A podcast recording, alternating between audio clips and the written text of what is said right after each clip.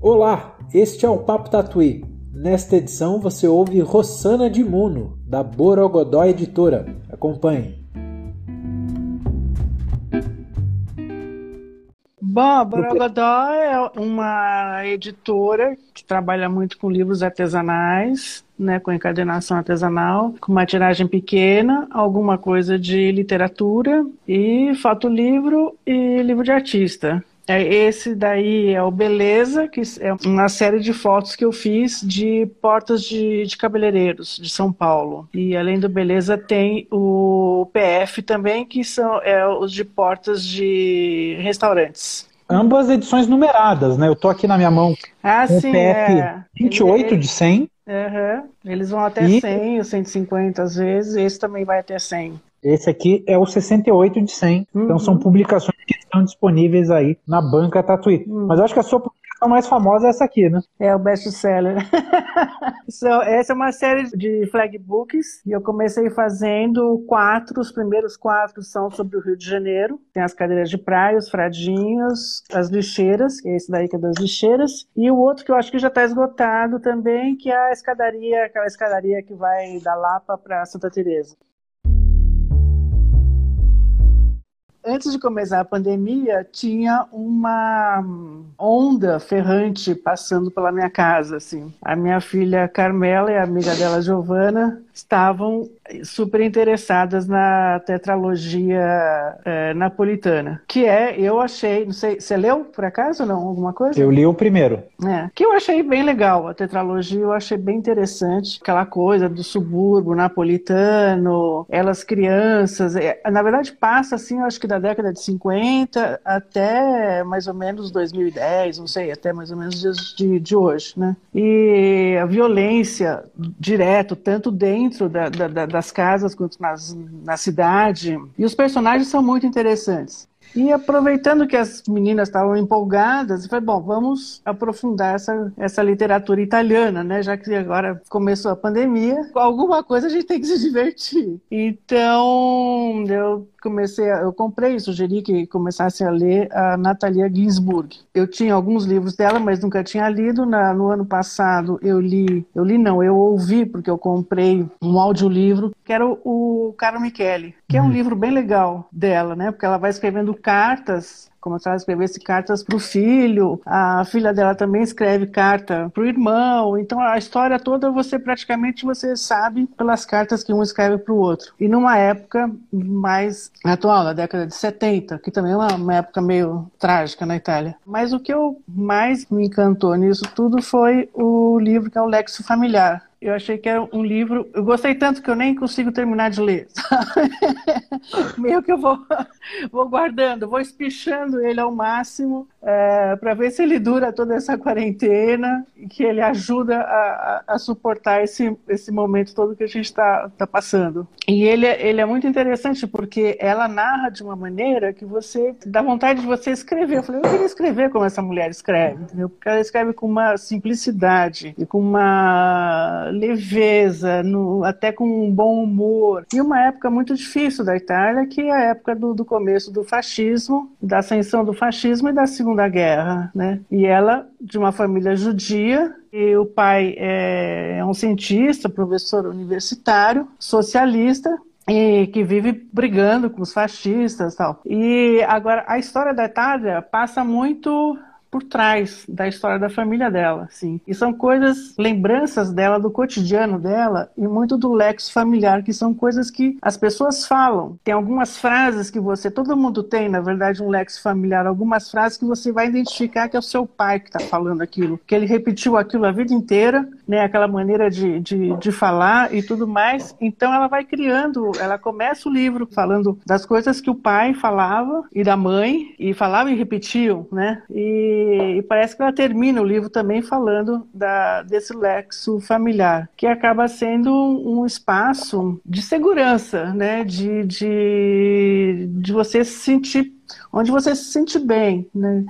Então esse esse livro ele me, me impressiona bastante por conta disso e, e a maneira como ela fala, né? Que numa época que eu não estou conseguindo, nessa época que nós estamos hoje, eu não consigo ter a mesma serenidade que ela descreve toda aquela situação da Itália. Então uhum. é uma uhum. coisa bem, bem legal. Então, na verdade, assim, da, dessa onda italiana que passou aqui em casa, esse lexo familiar, eu comecei a ler com a minha filha, eu propus para ela, eu tenho uma versão em italiano, eu falei para ela, eu vou ler em italiano, você lê em português, a gente lê junto e vamos comentando, né? Só que ela já acabou de ler há meses e já leu toda a prateleira que eu tinha proposto para ela de, de literatura Sim. italiana e tudo mais, e eu ainda estou empacada aqui. Aí ela me mostrou um parágrafo que eu queria ler para você bem rapidinho, que eu acho que, é, acho que resume melhor isso que eu estou tentando falar é contar e recontar sempre a mesma história, usar e continuar usando sempre a mesma linguagem particular. É esta, afinal, a maneira de resistir a um tempo vertiginoso e trágico, de permanecer no lugar certo e nosso, nesse espaço desmedido e cheio de ruínas que costumamos chamar de moderno.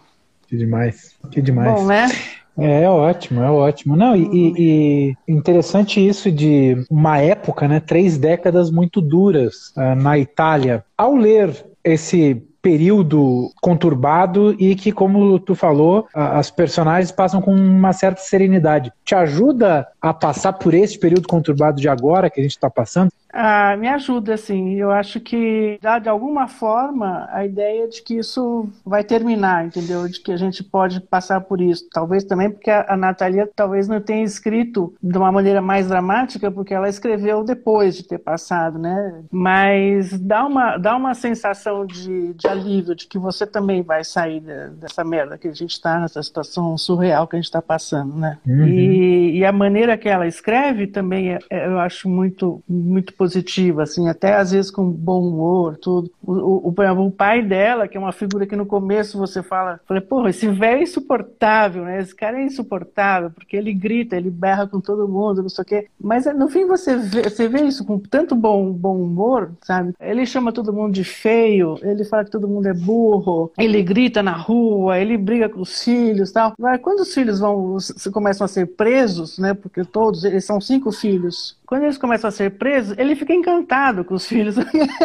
são todos presos, são todos socialistas, coisa que ele não acreditava às vezes que os filhos pudessem ser, sabe? Assim, é, é, é uma história e você começa a pensar no seu próprio lexo familiar e no seu espaço como espaço de resistência também, né? Que uma uhum. coisa uma coisa que ela falou assim, se, se ela tivesse, quer dizer, essa, essa, esse livro não tem nada inventado, ela fala isso desde o começo. É só memórias dela, coisas que ela vai lembrando e vai jogando. Aí ela diz que se ela tivesse que inventar, ela não ia conseguir inventar tão bem. Então que ela prefere escrever o que, que o que, que acontece mesmo, o que, que ela lembra mesmo, né? E ela diz que se ela tivesse num, sei lá, numa caverna escura, era uma coisa assim, uma caverna escura com não sei quantos milhões de pessoas, e ela escutasse determinada frase, ela saberia que é o irmão dela que está lá, entendeu? Mesmo estando no escuro, sem nada, porque são uhum. aquelas coisas que a gente identifica, que coisas que você escutava na tua casa, né? Enfim, de tanto claro. repetir, viram um vocabulário teu, né? Qual, qual, é o vocabulário da sua família, Luciana? Ah, tem uma que eu acho que o meu irmão está me ouvindo, ele vai lembrar disso. A gente era adolescente e meus pais descobriram que a gente podia viajar juntos, assim. A gente começou a fazer umas viagens para a Europa, eu tinha 16, 17 anos, né? Então meu pai falou: "Não, eu, eu ando com meu carro velho e a gente viaja para a Europa". Então, foi um período muito legal, assim, porque tudo moleque, né? Eu e meu irmão, meus pais. E aí ela, ele tinha uma coisa que adolescente morre de vergonha, de pai, de mãe, mas a gente entrava no restaurante, comia, não sei o que tal. No final da, da, da refeição que ele vai, ia pedir a conta, ele sempre fazia uma gracinha. Ele chamava o garçom e perguntava se precisava pagar, entendeu? Aí o garçom, bom, dependendo do país, falo, o cara não vai nem entender o que esse homem está falando, né? Mas eu acho que era a única coisa que ele conseguia falar em qualquer língua do mundo era isso. Você precisava pagar. ah, precisa? Então tá bom, então agora a conta, né? E eu e meu irmão, a gente morria de, de vergonha. A gente, quando a gente era um momento tenso da refeição, era a hora de, de, de, pedir a conta. De pedir a conta, porque a gente odiava aquilo, né? E agora, se eu vou pensar nisso, eu, eu sinto falta, né? Que pena que o meu pai não está mais aqui para me levar para jantar e fazer essa piada ridícula.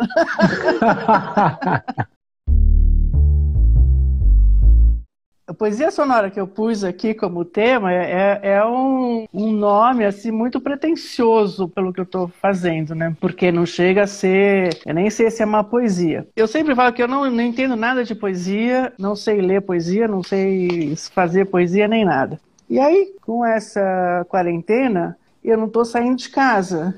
Eu saio o mínimo possível. Então, você sabe que o meu trabalho, esse mesmo que você mostrou aí, ele se nutre da rua, né? Então, eu estou dentro de casa, o máximo que eu consigo é olhar da, da janela, da varanda, sei lá, né? Aí eu comecei a, a, perceber o que, que eu consigo de casa, de que, que eu consigo é, pegar da, da rua, né? Fui pensando nos sons. Então, de uma hora para outra, eu deixei de ouvir os aviões, porque aqui é caminho, ainda está longe, mas é caminho de Congonhas, né? Deixei de ouvir a creche da prefeitura, que fica ali um quarteirão daqui de casa, as crianças. E aí fui ouvindo outras coisas, né? Comecei a ouvir muita cigarra, que eu também nunca ouvia cigarra, né? Minha casa e comecei a ouvir muito vendedor.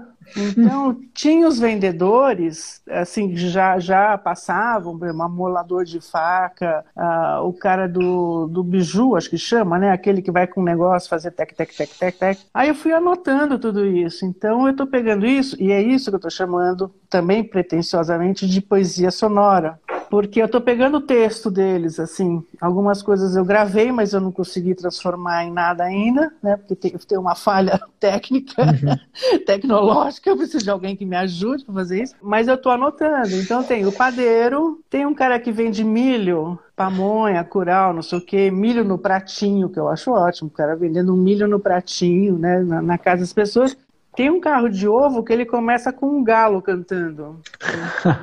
a primeira vez que a gente ouviu isso foi, mas de onde é esse galo? Aí foi ver o caminhãozinho passando ali. Tem um deles que é o carro de doce e de queijo. Aí ele vai falando, ele fala, vem experimentar, carro de doce, queijo de qualidade, não sei o quê. Depois que ele vende todo esse monte de porcaria aqui, ele vem, emagreça e baixe seu colesterol. Emagreça e baixe seu colesterol. Maravilhoso. Esse, esse é o empreendedor brasileiro. Criou, vende as porcarias, sobe o colesterol, depois tá aí. E aqui é tudo coisa assim: cápsula de óleo de cástamo, cástamo óleo de coco, uh, chia, goji berry, seca a barriga, 37 ervas, sementes de abóbora. Aí ele tem, temos berinjela e outros produtos que você encontra aqui no carro do doce e queijo de qualidade. Só berinjela ele fala, entendeu? O legume só tem uma berinjela. aí é tudo queijo. Então é muito, eu, eu, acho muito engraçado. Então aí eu não sei se é o caso, por exemplo, eu posso juntar porque tem o carro que recolhe gordura. Isso combina com esse negócio de emagrecer o seu, o seu colesterol. Esse aqui, atenção, dona de casa, está passando em sua casa o carro da coleta de óleo e gordura vegetal usada. Hum. Então, eu não sei se eu misturo as frases, né? Que é uma gordura vegetal usada junto com baixo seu colesterol, ou enfim, uhum. sei lá, uhum. eu acho que dá para brincar daqui a com pouco, isso. Daqui a pouco esse carro da gordura vai sair coletando os clientes do primeiro carro ali, né? Mas, ó, entra aqui.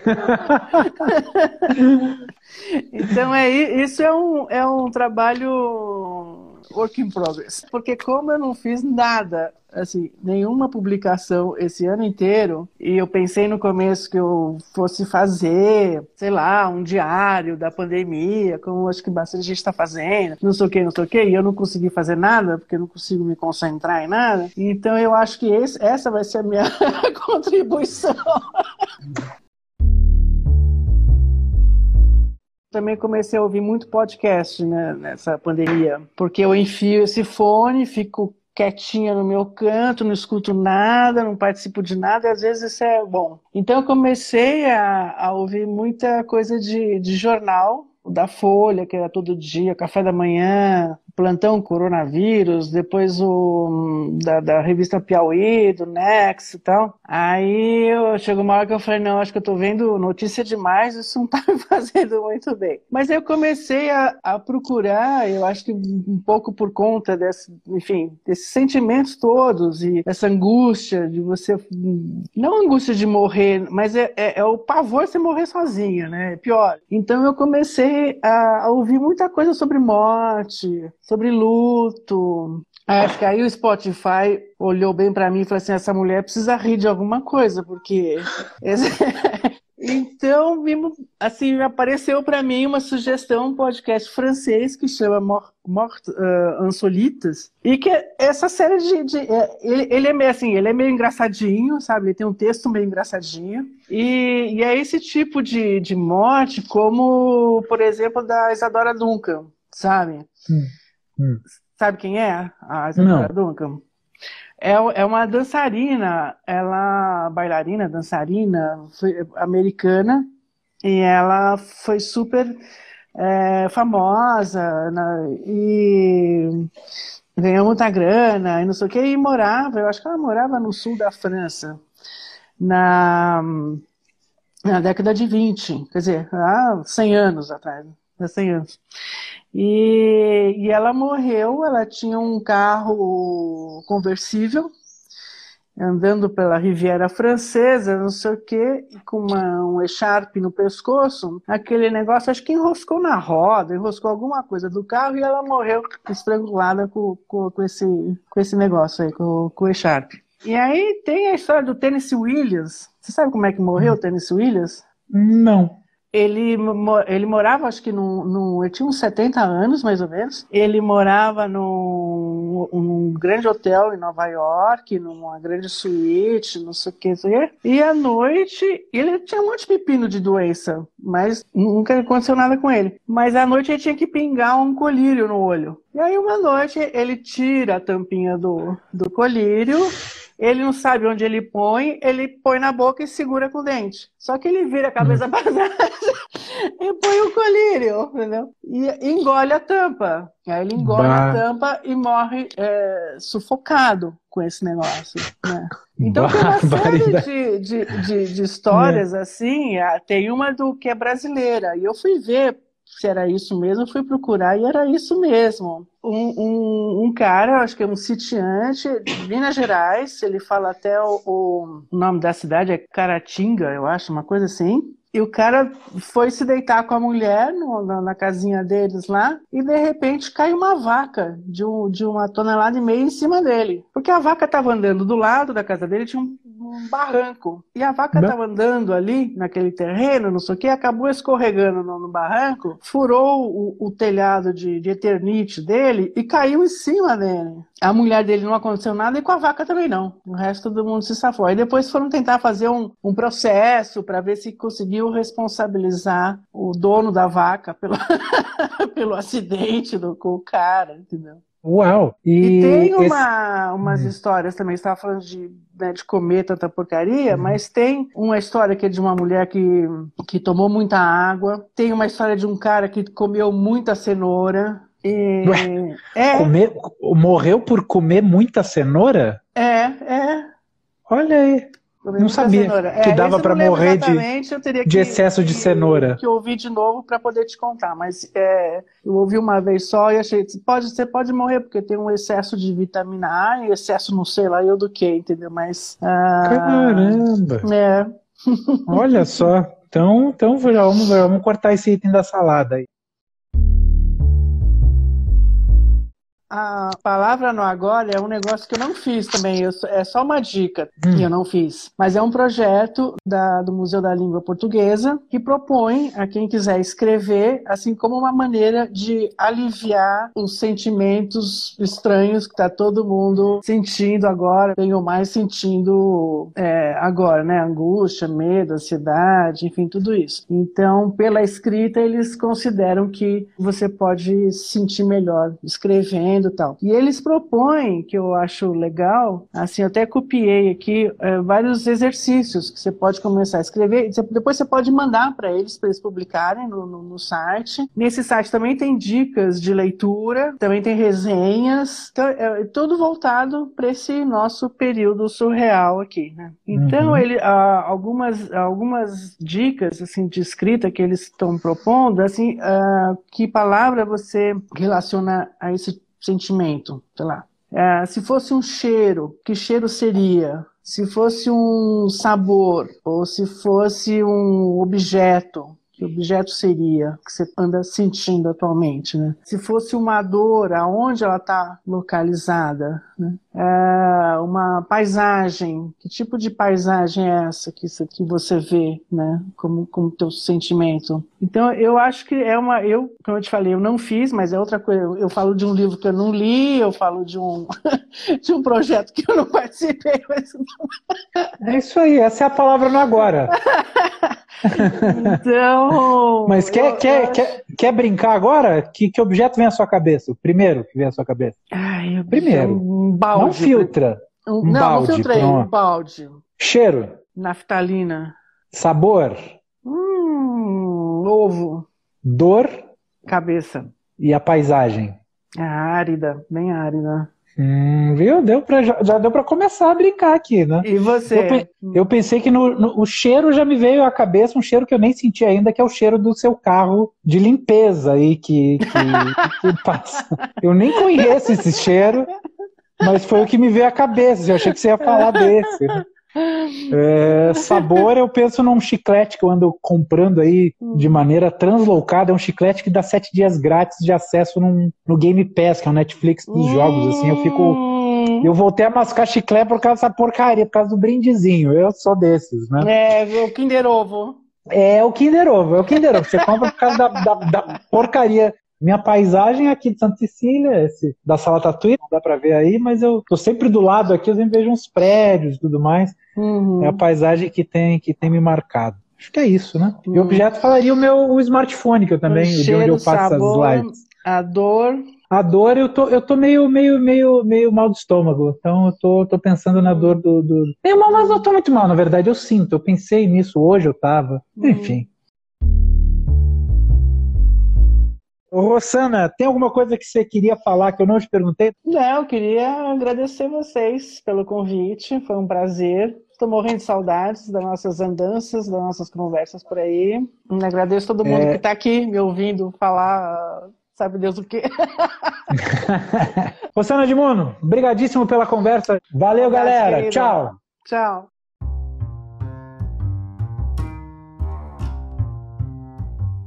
Chegamos ao fim desta edição do Papo Tatuí. A gravação foi feita durante uma transmissão ao vivo no Instagram em setembro de 2020. Fortaleça o trabalho de editoras independentes como a Borogodó. Conheça e apoie as publicações na Banca Tatuí. Também não deixe de assinar a nossa newsletter, o Boletim Tatuí. Eu sou João Varela, a edição é de Natália Esquiavon e a produção é de Juan Carlos Duarte. Tchau, até a próxima!